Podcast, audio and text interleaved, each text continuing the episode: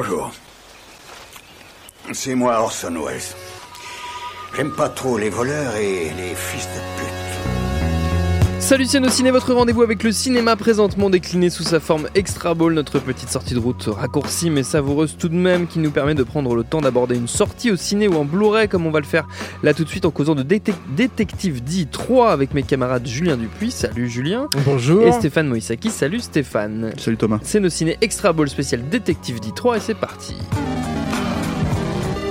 Monde de merde. Pourquoi il a dit ça? C'est ce que je veux savoir. Oui, c'est pas facile à dire. Détective D3. Détective D3. Ah, c'est chinois. Ça. Ouais, ah, peut-être. C'est peut-être ça le problème. La légende des rois célestes, c'est son nom officiel, en tout cas en VF. C'est donc évidemment signé Tsuyark. Ça nous emmène sur les traces du fameux détective D lancé à la poursuite d'une mystérieuse bande de tueurs masqués qui menacent l'Empire. On n'en avait euh, pas causé à sa sortie euh, cet été, c'était au mois d'août.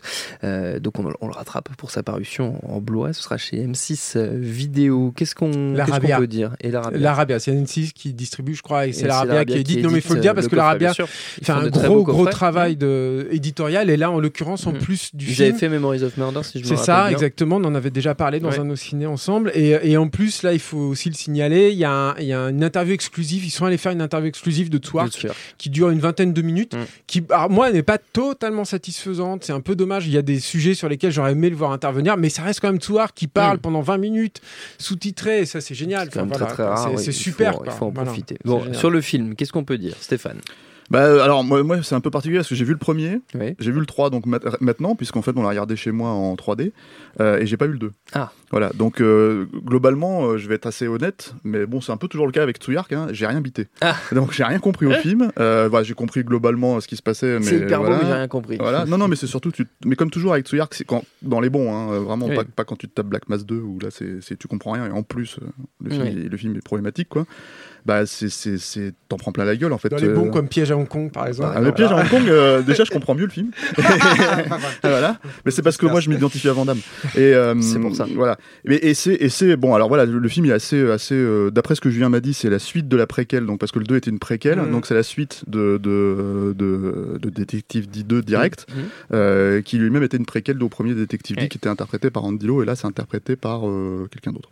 non je n'ai plus le nom. Voilà. Voilà. Merci de checker. Et, euh, et euh, ah merde, putain.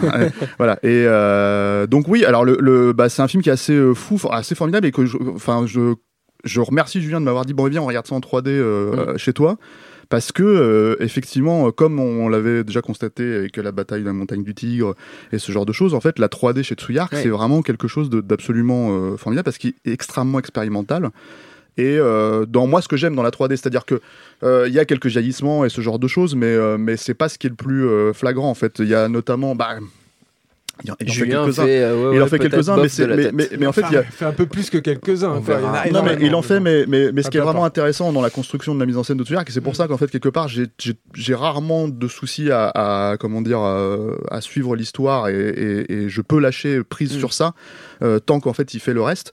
Et, c'est vraiment, en fait, dans sa construction de mise en scène, c'est la façon dont il va jouer avec ces éléments-là. Par exemple, il y avait, il y avait dans The Blade, mm. euh, j'ai la mémoire en fait d'un raccord, en fait, si tu veux, euh, d'un foulard qui tombe au tout début du film, qui, qui est une scène totalement anodine hein, euh, mm. dans, mm. dans The Blade, et dont tu te souviens en fait juste parce que la façon dont il va raccorder au montage en fait les, les, deux plans qui font tomber le foulard au sol te donne un sentiment en fait de, de, recevoir, enfin d'être la personne qui est censée recevoir ce foulard là.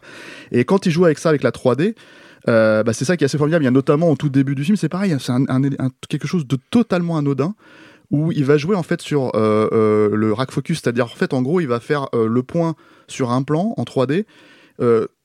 couper au montage en fait et faire le plan suivant en fait où le point sera fait ailleurs et en fait c'est la 3D qui va compenser la profondeur de champ et c'est absolument incroyable en fait la façon dont ce que tu ressens en voyant ça en fait tout simplement même si encore une fois c'est euh, des éléments de pur langage cinématographique mmh. euh, auxquels, bah, euh, en fait, bon, moi je sais que je suis sensible, je pense que Julien est sensible aussi, mais c'est vraiment ces choses-là. Il y a, pareil, une conversation faite à travers un rideau. Mmh. C'est-à-dire, et, toi, tu es de l'autre côté du rideau, mais avec la 3D, en fait, l'idée est complètement simple. Hein, mais t'as vraiment l'impression d'être derrière un rideau et d'écouter en fait, euh, d'espionner une conversation. un rideau un peu translucide, c'est-à-dire que tu vois à travers le rideau. Et du coup, tu as, une, as, le, rideau qui a un certain plan en fait de profondeur, et t'as encore de la profondeur derrière. C'est-à-dire qu'il joue avec la transparence, qui se fait très peu en fait.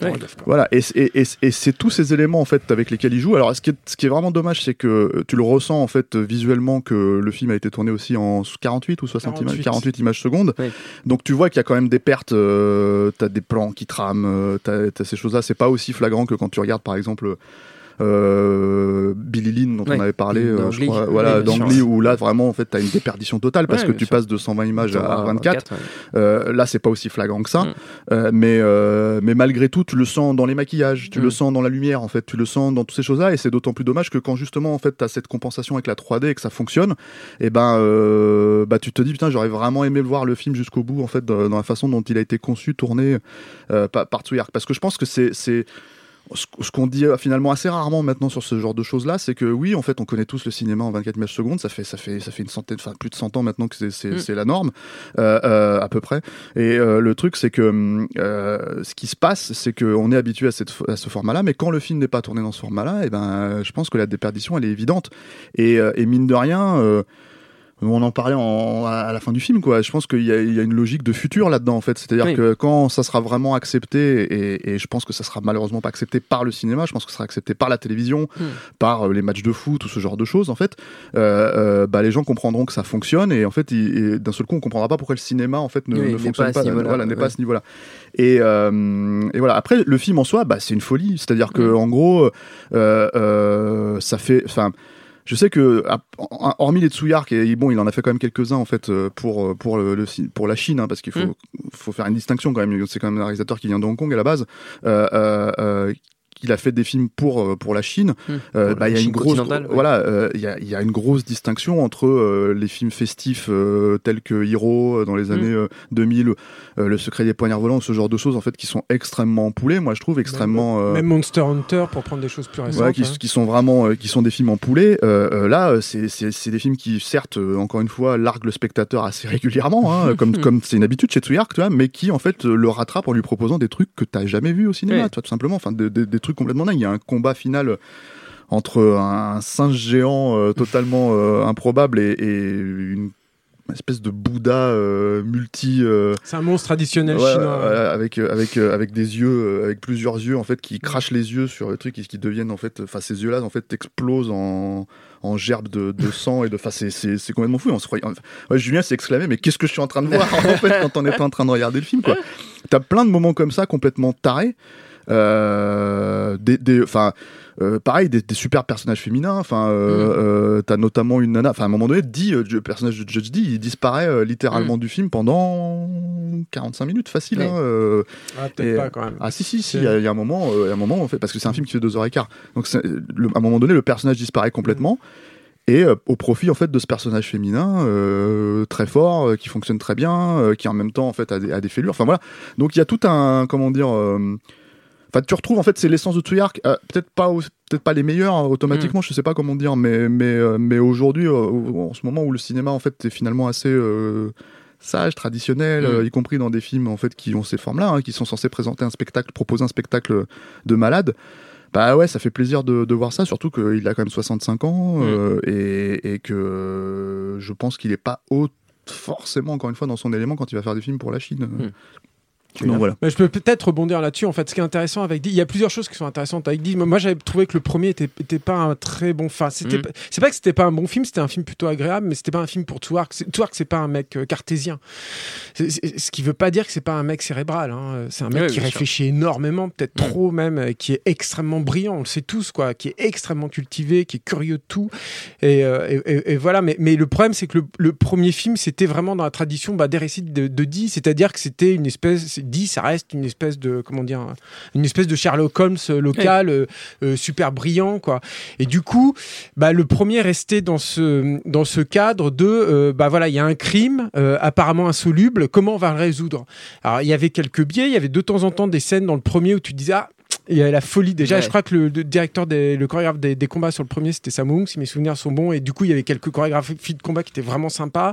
Et puis, il y avait deux trois moments, un, moment avec des, biches et des cerfs, je me souviens en CGI euh, qui était complètement taré, le, combat final sur la statue et tout. Bon, il y avait des petits trucs comme ça, mais c'était pas un film pour Touark. Et ce qui est mm. intéressant de dire, c'est que d'une part, il a, il a réussi dès le deuxième à, attirer en fait cette franchise là vers ce qu'il mm. est lui, hein, mm.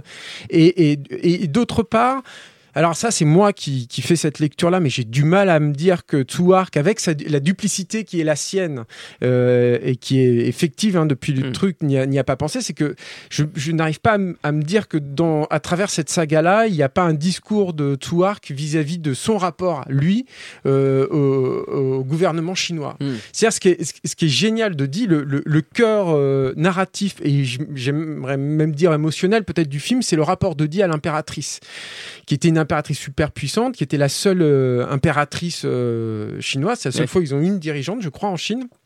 Et, euh, et, qui est à la fois quelqu'un que Touark admire et en même temps qu'il craint. Enfin, en mm. tout cas, dit.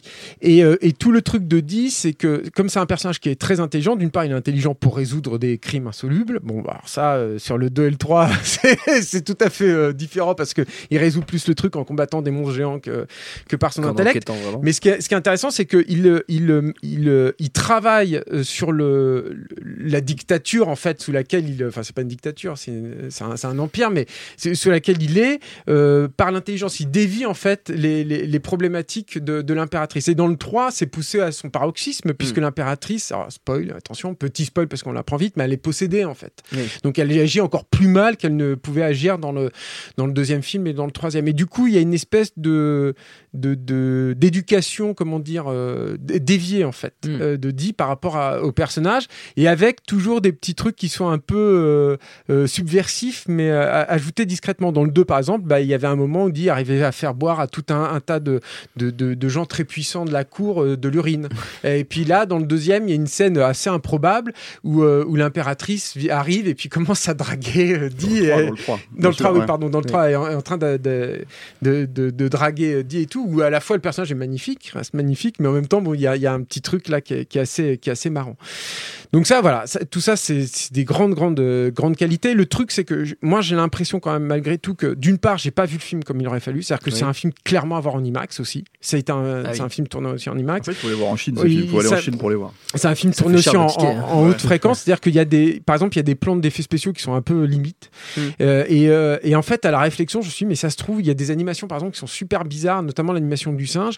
Et je me suis dit, mais ça se trouve, cette animation-là, je la percevrais pas du tout de la même façon si je la voyais en haute fréquence. Parce que se trouve qu'en haute fréquence, comme les films sont à, 48 images par seconde, parfois les personnages numériques, ils les animent en 24 images par seconde, les, les, mecs des, effets spéciaux, parce que c'est quand même moins de boulot. Mm. Euh, des fois, ils les animent en moins. Et puis, des fois, ils poussent jusqu'à 48 images par seconde. Donc, je sais pas si euh, ce personnage-là a été. Euh, je sais pas, j'en sais rien. Mm. Peut-être qu'il y a une. Bah, ça reste une constante, hein, les effets spéciaux problématiques, chez, chez Tsuyark. Hein. Parce que c'est jamais une finalité, ils sont fous.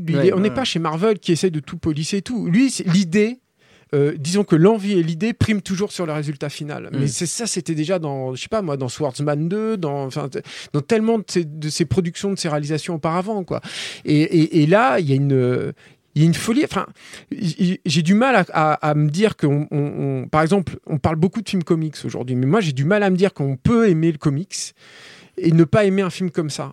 Parce qu'il y a une, une, folie, une générosité, un, délire dans l'action et en même temps extrêmement clair, etc. qui, qui pour moi, euh, euh, il y, a, y, a, des parentés. Comme il y a des parentés aussi avec le jeu vidéo. Enfin, Stéphane parlait beaucoup de jeux vidéo en fait quand on voyait le film et tout. Mais oui, je veux dire, le film, et là, c'est un film, c'est aussi ce qui fait un film de son temps. C'est-à-dire qu'il y a un truc dans l'imaginaire débridé en fait de ce film, dans sa générosité, dans le côté chatoyant et tout, qui fait que voilà, on n'a on pas le.